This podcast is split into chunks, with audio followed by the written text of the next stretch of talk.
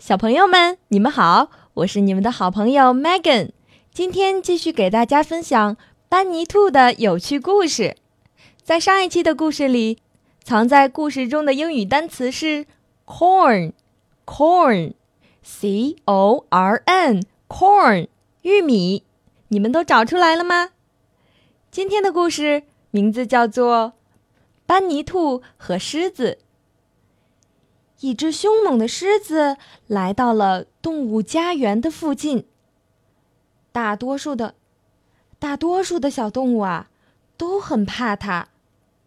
狐狸浑身颤抖着说：“哦，他说他必须一天三顿都得吃美味的美餐，如果谁不听话的话，就要吃了谁。”班尼兔说道：“我不害怕，大家别着急，我来解决这个问题。”说完，他走到了池塘边，沾湿了自己一身漂亮的皮毛，在泥塘中打滚儿，直到它看起来就像是一个非常可怜的小动物。接着，班尼兔爬到了狮子家的门口，狮子大王。我是您今天的三餐，他告诉狮子。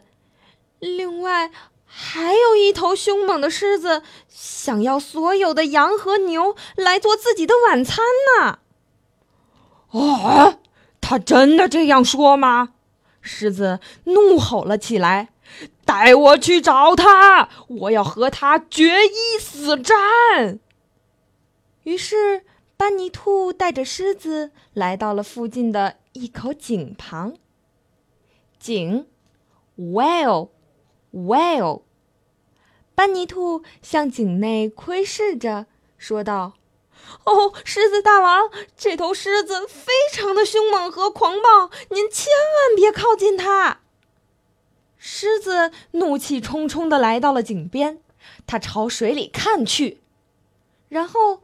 他看到了自己极度愤怒的脸，他以为这是另外一头狮子。